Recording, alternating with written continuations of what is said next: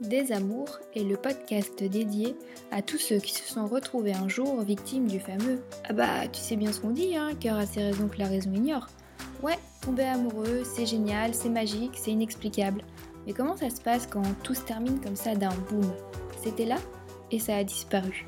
Si nos cœurs aiment sans avoir besoin de chercher le pourquoi, en ce qui concerne la rupture, les questions sans réponse, elles finissent par nous rendre dingues. Mille fois on se refait le scénario dans nos têtes. Et pourtant, on n'arrive toujours pas à comprendre pourquoi ils sont partis. Les ils, ce sont ces ex insaisissables au comportement what the fuck qui, en nous quittant, nous ont laissés avec des euh, j'ai pas tout compris là. Un peu comme des fantômes, ils errent dans un coin de nos têtes. Alors, pour en terminer avec vos Casper, un chasseur ou une chasseuse, armé de son expérience personnelle, se met à votre service en essayant de décrypter ce qui n'a pas été dit.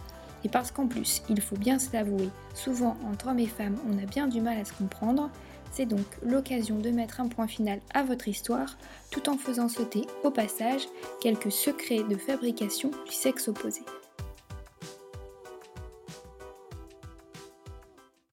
Bienvenue dans Des Amours. Aujourd'hui, pour la première fois dans ce podcast, nous accueillons non pas une, mais bien un témoin, Jules, le premier participant d'une liste qu'on espère longue. Car il faut le reconnaître, les hommes ne sont pas non plus épargnés par ce phénomène des Casper version féminine. Et croyez-moi qu'en termes de réaction what the fuck, elles n'ont rien à envier à leurs collègues masculins, et peuvent même se montrer encore plus impitoyables. Le décryptage devant être effectué par un membre du sexe opposé et spécialiste du mode opératoire des Casper, on a décidé de frapper fort et c'est une collaboration à deux voix que je vous propose. Ma codécrypteuse, Pauline et moi-même allons jouer les infiltrés au sein du club des Casper et mettre à profit toutes nos connaissances en matière de psychologie féminine. C'est donc au travers du témoignage de Jules que nous allons nous intéresser à la Casper baptisée la challengeuse.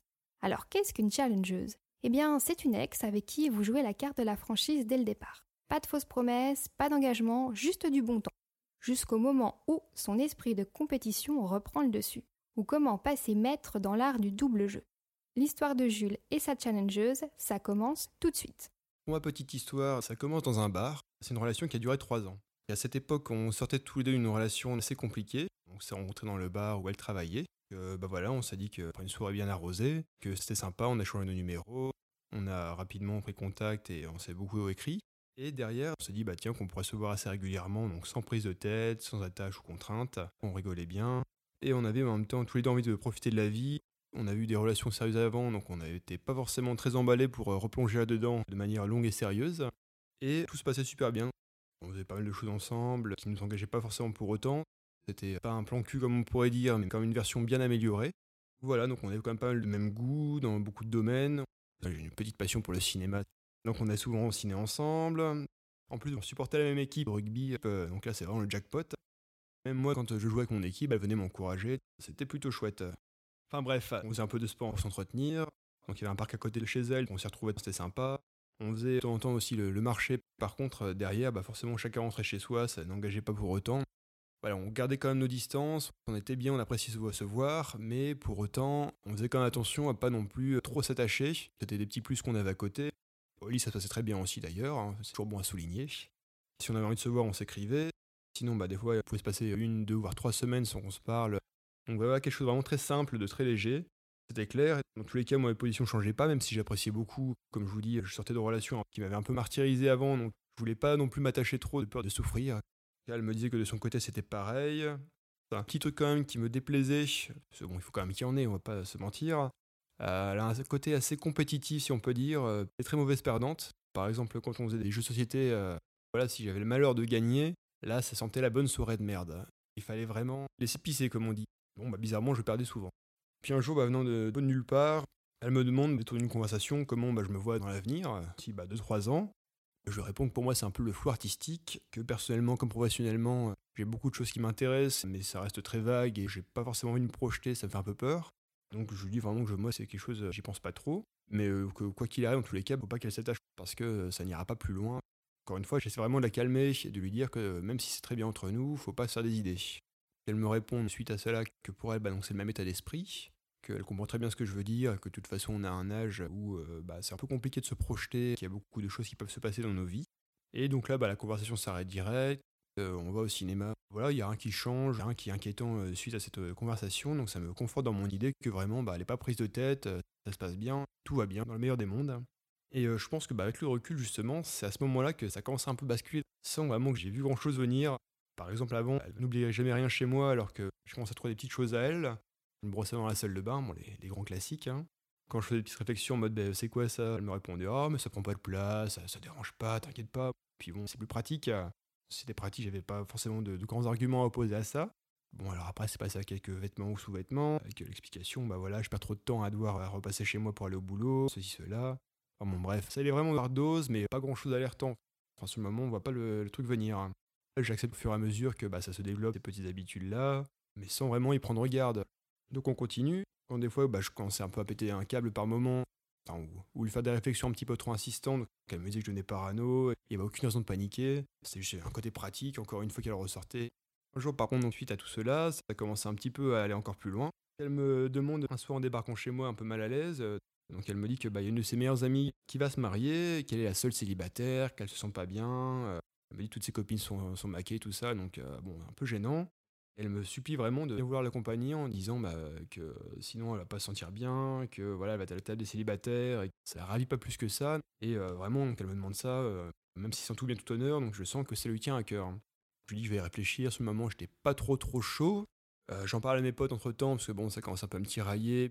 Eux aussi me disent que c'est un peu peut-être dangereux si je veux pas que ça aille plus loin. Mais bon, euh, après, euh, c'est à moi de voir ce que je veux faire. Et en plus, ça sort du cadre qu'on s'était fixé. Ça devient un peu une situation de couple sans en être un, donc c'est un peu tendancieux, mais bon. Donc je lui explique que bah voilà, moi je considère toujours que c'est pas une bonne idée. Elle me dit qu'elle comprend ma réaction, mais que derrière, il n'y a vraiment que moi qui proposais. Donc encore une fois, elle joue un peu sur les sentiments, je pense, avec du recul. Et elle arrête de m'en parler. Mais je vois que bon, ça continue à travailler.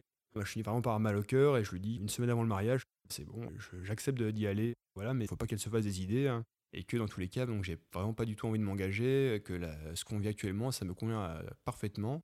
Donc on arrive le jour J au mariage, tous ses potes sont super sympas, très bonne journée et soirée. On continue à se voir de plus en plus régulièrement. Ça fait à peu près 9 mois qu'on se côtoie. Et donc euh, arrive le, moment des vacances d'été, elle, bah, elle m'annonce qu'elle part euh, un mois au Pérou avec des copines. Et pendant 30 jours, donc elle est partie, zéro nouvelle. Au début ça va, puis plus le temps passe, je me rends compte qu'il y a un truc qui va pas, enfin, qu'elle me manque quoi. Donc ça me panique un petit peu en me disant, je me suis attaché, je voulais pas du tout ça à la base. Moi qui voulais vraiment prendre mes distances euh, en pensant qu'elle avait envie de plus, bah là j'ai l'impression que c'est un peu les rôles qui s'inversent ou c'est elle qui me ghost. Alors que moi, bah, je deviens un peu accro à elle, ce qui est assez surprenant et désagréable après mes expériences précédentes. Quand elle rentre, elle est beaucoup moins disponible. Et euh, bah, je sens que la situation, bah, ça me frustre et bah, en même temps, je suis un petit peu triste. Hein. j'ai mon petit cœur qui a mal. Je décide un soir donc de prendre mon courage à deux mains. Je finis par l'appeler et lui dire qu'il faudrait qu'on se voit rapidement, qu'on parle. Et donc je lui explique que bah, je sais pas où est-ce qu'elle en est de, pour elle, enfin comment ça se passe, mais euh, que de mon côté, bah voilà, je me suis rendu compte avec ce petit intermède euh, que j'ai des sentiments pour elle. Elle m'avoue qu'elle aussi, ça fait bien longtemps qu'elle a compris qu'elle est vraiment bien avec moi et que bah, possiblement je pourrais être l'homme de sa vie, même si elle voulait pas de relation fixe à la base. Euh, elle s'est beaucoup beaucoup attachée. Donc voilà, c'est un peu la révélation. Chacun s'annonce ses sentiments. C'est un côté film romantique à Hollywood. On se met en couple officiellement. Finalement, neuf mois plus tard, donc ça fait un an et demi après notre première rencontre, on décide de s'installer ensemble. L'idée n'était pas de moi à la base, même si voilà, j'avais vraiment beau mes sentiments, euh, ça allait un peu vite quand même pour moi. Encore une fois, elle m'a pris euh, par les sentiments, qu'elle en avait marre de se des, des sacs euh, pour venir chez moi ou inversement pour que j'aille chez elle. Bah, aussi le côté un peu financier, que payer deux loyers alors qu'on passe la majorité de notre temps ensemble dans l'appart comme dans l'autre. Voilà, bah, un peu la stupéfaction pour moi, puis bah, surtout quand je le raconte à mes potes qui en reviennent pas. J'habite avec une meuf, ça les surprend un petit peu mes histoires passées. Je suis amoureux, et après tout, bah, c'est la, suite logique. Quelques mois après notre emménagement, tout se passe bien. Et là, donc, elle me demande si ça me plairait qu'on adopte un chat. Et pendant 4 euh, mois, elle m'en parle jour et nuit. Alors moi, vraiment, c'est un truc, je supporte pas les chats. Voilà, euh, à force d'insister, moi, bonne poire, je lui dis que bon, bah allez, ok, on verra ce que ça donne. Hein. Et finalement, au bout d'un an de vie commune, bah, je commence à envisager la suite euh, en voyant que bah, tout se passe plutôt pas mal. Je ne sais pas trop comment vous dire, mais à force de entendre parler de, mariage, moi qui n'étais pas forcément très chaud, voire même plutôt opposé à l'idée, je commence à me dire bah, pourquoi pas, ça serait un bel événement. Le vrai bel amour qu'on peut imaginer, bah, c'est peut-être celui-là. En plus, bah, on avait fait des présentations aux familles, ses parents étaient déjà venus dîner à la maison, les miens également. Et finalement, euh, j'aurai jamais l'occasion de la demander en mariage, comme je commence à y penser très fort. Un week-end, je pars voir des amis dans le sud, seul, et à peine monté dans le train, donc je reçois un, texto. Comme vous l'imaginez, c'est pas un texto qui fait très plaisir quand on le reçoit. Euh, c'est quelque chose du genre, bon bah désolé Jules, euh, j'ai bien réfléchi, entre nous ça va pas le faire. Euh, je préfère qu'on arrête là, ne m'en veux pas, pour moi aussi c'est douloureux. Ne cherche plus à rentrer en contact avec moi, c'est fini, il n'y a plus rien à dire. Je te souhaite d'être heureux dans ta vie, hein, un truc comme ça. Donc bon, vraiment, la grosse claque dans la figure. Je m'attendais à, à tout sauf à ça, la grosse surprise. Et depuis, bah, j'ai jamais pu avoir d'autres explications par la suite. Bon, bah, je peux déjà te dire que je comprends tout à fait ton incompréhension face à cette Casper, et c'est assez désarmant comme fin d'histoire d'amour, je te l'accorde. Jules, afin de t'éclairer au mieux, peux-tu nous donner les questions précises auxquelles tu aimerais avoir une réponse de notre part? Alors oui, déjà je comprends pas forcément pourquoi donc cette Casper, bah, elle a tout fait pendant des mois, voire des années pour finalement me faire changer d'avis, bah, me faire évoluer sur ma vision du couple, euh, jusqu'à me faire ménager euh, ensemble, avoir un chat, me faire tomber amoureux d'elle et finalement même euh, avoir envie de, l'épouser. Hein. tout ça pour me, bah, quitter alors que tout allait bien, comme ça, du jour au lendemain. Et en plus par texto. Je comprends pas non plus bah, c'est quoi son, intérêt à elle de faire autant d'efforts sur une période en plus aussi longue? C'est quand même un sacré investissement à long terme, ça. Tout ça pour me dire que bah, je suis de sa vie, mais derrière, elle me jette son ménagement comme ça. Alors Jules, t'as affaire là à une Casper qui a besoin de se prouver des choses pour nourrir son ego et quand on y réfléchit, qu'est-ce qu'il y a de plus grisant que de défier les lois de l'amour? Dans ce cas-là, réussir ce tour de maître devient sa première motivation, une sorte de drogue qui la booste. Et comme ce sont des sensations dont on devient vite addict, eh ben, elle a besoin de ça et ça la stimule au quotidien de se dire que tu viens de lui lancer un challenge amoureux auquel elle ne peut pas résister. Elle va non seulement accepter, mais aussi gagner, quel qu'en soit le prix. Quand toi tu penses naïvement qu'elle est pleine de bonnes intentions envers toi, qu'elle est là pour toi, que vous avez plein de choses en commun, que vous partagez les mêmes centres d'intérêt, qu'elle vient t'encourager au rugby, ben en fait, euh, si elle fait tout ça, c'est parce que ça sert sa cause et que ça va l'aider à relever et gagner le défi que tu lui as lancé sans en avoir eu conscience. Et pour ça, l'une des premières étapes, c'est de te mettre dans sa poche. En fait, sans le faire exprès, t'as provoqué son côté gameuse. Voilà exactement Charlotte. À la base, elle était certainement dans la même optique que toi et ne voulait pas non plus de relations sérieuses.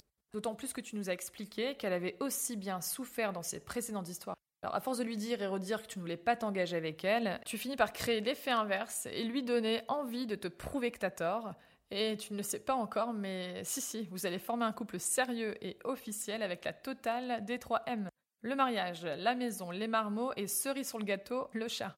Alors, elle a quand même réussi à en valider deux avec toi, la maison et le chat, et bon, elle est partie avant les deux autres. Ça, on y reviendra après. En tout cas, à cet instant, le compte à rebours est lancé. C'est ça. Et à partir de ce moment-là, ben, normal, c'est humain, hein, elle a plus qu'une idée en tête, c'est arriver à te faire succomber. Faut qu'elle mette en place un plan pour que sa stratégie soit un succès. Et sache qu'à chaque phrase que tu prononces pour l'éloigner, en réalité, tu doubles la mise. Par exemple, quand tu prononces les mots magiques, qu'on peut aussi appeler les mots clés, comme euh, non, non, mais n'attends rien de moi, ne mise rien sur moi, ne t'attache pas à moi, je suis pas prêt, j'ai pas envie de m'engager. Bah voilà, clairement, hein, tu déclenches son envie irrésistible de remporter ce défi. Et quand elle entend ça, bon bah là, dans sa tête, c'est l'alarme rouge qui se déclenche. Toi, tu te rends compte de rien parce qu'elle va te regarder dans les yeux et te dire Ouais, ouais, moi tout pareil. En réalité, petit scoop, je te donne les sous-titres qui traversent son esprit. Ah ouais, bah attends un peu que je m'occupe de toi, on va voir si tu changes pas d'avis. Tu vas voir, moi je vais t'aider à retrouver le chemin de la raison, ou en tout cas le chemin sur lequel j'ai envie de t'emmener pour gagner. En résumé, plus tu lui répètes que tu es toujours dans ce mood relation sans engagement, et ça à plusieurs reprises, plus tu joues au kamikaze et plus tu la provoques. Absolument, ouais. Et d'ailleurs, ça me fait penser à ta première question qui était pourquoi te quitter alors que tout va bien entre vous et que justement vous voulez enfin la même chose, construire votre vie ensemble? En fait, elle était tellement investie, absorbée dans sa quête de te faire changer d'avis et que tu acceptes de t'engager sérieusement avec elle, qu'elle finit par en oublier de se demander si, de son côté, c'est aussi quelque chose dont elle a vraiment envie avec toi. C'est un peu violent à dire, mais à mon avis, ce n'est qu'une fois la pression retombée qu'elle a vu que tu étais prêt à t'engager et qu'elle a réalisé qu'en fait, ce n'était pas le cas pour elle. Bon, après te l'avoir annoncé par texto, je te l'accorde, ce n'est pas la méthode la plus glorieuse, mais elle a dû se réveiller d'un coup mais genre l'électrochoc lui est tombé dessus, sûrement parce qu'elle a dû sentir que tu allais la demander en mariage. Et à ce moment-là, cette prise de conscience a fait qu'il a fallu qu'elle te dise de suite Non, stop, ça ne pouvait pas attendre que tu rentres de ton week-end. Et ce n'est pas très étonnant pour tout avouer, on sent bien qu'elle est dans le tout ou rien et qu'il n'existe pas d'entre-deux. On va maintenant décortiquer la stratégie en trois phases qu'elle a choisi euh, d'adopter pour te faire euh, succomber. Première phase, l'occupation de ton terrain, c'est-à-dire qu'elle va laisser consciemment traîner des objets à elle chez toi nous a parlé de sa brosse à dents, de ses vêtements. Et derrière elle, elle a toujours un bon argument pour éviter que tu paniques. Ça m'évite de repasser chez moi avant le boulot, c'est plus pratique. Une brosse à dents, euh, ça prend pas de place. Alors oui, certes, c'est pas grand chose, surtout pour la brosse à dents, mais en termes de symbolique, ça veut tout dire. Après se trimballer au quotidien avec un sac contenant toutes ses affaires pour aller dormir chez son mec, oui, c'est chiant, mais attention, breaking news, ça se fait. Et quand tu commences à laisser des petites choses, c'est que vous vous voyez plus régulièrement, que tu te sens bien avec l'autre, et en général, je dis bien en général, c'est que tu peux t'attendre dans une période plus ou moins proche à ce que tombe le fameux il faut qu'on parle ou ça fait X mois qu'on se voit maintenant, comment est-ce que tu vois euh, l'avenir entre nous? Et là où ta Casper est forte, le reconnaître, c'est qu'en plus, elle sait amener des arguments que tu peux pas contrer au risque de passer pour le méchant qui, par exemple, l'oblige à se lever euh, tôt le matin pour euh, passer se changer chez elle avant d'aller au boulot. Bon, tu décides de pas focaliser sur ces petites choses, et t'as sûrement raison, mais sache que ces petites choses font partie d'un plan de conquête plus vaste, et c'est tellement bien déguisé que sur le moment, tu vois pas forcément l'idée qui est cachée derrière. C'est pour ça que c'est une challengeuse qui doit avoir l'habitude de gagner assez régulièrement. Par la suite, elle change d'avis dans sa stratégie comme elle voit que l'occupation de terrain, bah, ça fonctionne pas, que tu ne changes toujours pas d'avis et que tu restes sur tes positions de je veux pas m'engager, et on passe dans la phase de l'expérimentation. C'est là qu'elle décide de te faire sortir de ta zone de confort pour t'emmener en immersion totale dans son univers avec le fameux mariage de sa meilleure amie. Mais encore une fois, pas de bol, elle fait chou blanc. En gros, tu fais de la résistance. Elle passe donc à la phase numéro 3, le coup de bluff, et elle tente le tout pour le tout elle s'éloigne de toi, elle te donne plus de nouvelles pour créer un manque. Faut savoir que dans un cas sur deux, c'est gagnant et ça fonctionne. Effectivement, c'est ce qui s'est passé pour toi. Et puis bah une fois que le défi est remporté, il y a une chance sur deux qu'elle soit amoureuse. Si elle est vraiment amoureuse, dans ce cas-là, elle va oublier son amour du défi au profit de l'amour qu'elle a pour toi. Malheureusement, toi, t'étais dans la deuxième option qui est sa mission est terminée, la boucle est bouclée, donc bah on passe à autre chose. Le mec est prêt à s'engager, elle a rempli sa part du contrat, elle t'a fait dévier ta trajectoire. Ouais, c'est vrai, bah, elle a quand même joué avec moi, euh, c'est quand même pas terrible, et puis en plus, bah, elle m'a quand même laissé mille morceaux derrière, c'est du gâchis. Euh. Alors, si je peux te rassurer, en fait, euh, quand tu tombes sur ce genre de profil-là, tu peux rarement gagner. Et pour rebondir sur ta deuxième question, qui soulève un point extrêmement intéressant, celui du rapport au temps. Alors, pourquoi a-t-elle fait autant d'efforts sur une si longue période pour finalement te quitter en deux minutes? Bon, il faut savoir que de manière générale, les hommes et les femmes ne font pas preuve de la même endurance ou résistance face au temps qui passe. En fait, ta Casper, elle me fait plus penser à la tortue qu'au lièvre de la femme de la fontaine, et c'est grâce à ça qu'elle va parvenir à ses fins avec toi. Ça te parle si je te dis rien ne sert de courir, il faut partir à point? Parce que c'est comme ça qu'elle a gagné ta tortue. S'il un truc à retenir dans ton histoire, c'est que peu importe le nombre de mois ou d'années que ce défi pouvait représenter, Seule sa victoire en solo comptait. Et dans ton cas, c'est un marathon qu'elle va vous imposer pendant trois ans. Tout ça pour au final passer cette ligne d'arrivée, seule et loin, mais alors très très loin devant toi. Nous passons maintenant à la troisième et dernière partie de ce podcast en résumant les essentiels, le kit de survie qui pourra peut-être vous servir à vous qui nous écoutez et puis aussi à toi Jules, hein, si jamais tu retombes à l'avenir sur une challengeuse. Je n'espère pas. Alors, premier tips, si la Casper a un esprit de compétition impitoyable quand elle perd à n'importe quel jeu, on va commencer par les jeux de société par exemple, ça peut être un bon indice, et qu'elle devient dingue parce qu'elle a perdu, alors dans ce cas, méfiez-vous car ce comportement peut être valable dans d'autres domaines et peut cacher une obsession de remporter un défi qui peut l'amener à faire des choses folles. Deuxième tips, une fois que sa mission avec toi sera accomplie et qu'elle aura remporté la partie, il y aura une chance sur deux pour que tu ne l'intéresses plus et qu'elle décide de se lancer dans un nouveau pari avec un nouveau mec, donc prépare-toi. Et troisième tips, si tu provoques une challengeuse, c'est à tes risques et périls, donc sois bien sûr de ce que tu veux avec elle avant de t'engager dans cette relation, histoire de ne pas perdre trop de plumes si jamais ça se termine en de boudin, comme ça a été le cas pour toi. Dernier truc à rajouter, Pauline? Si je peux donner un petit conseil, la prochaine fois, sois plus attentif aux objets laissés accidentellement dans ta maison. Si cet épisode de Désamour vous a plu, n'hésitez pas à lui mettre 5 étoiles, à laisser un avis et même à vous abonner sur l'appli de podcast de votre choix. Deezer, Apple Podcast, Spotify, SoundCloud, Podcast Addict, on est partout. Vous pouvez également nous retrouver sur notre compte Instagram Désamour le podcast. À très vite pour un nouvel épisode.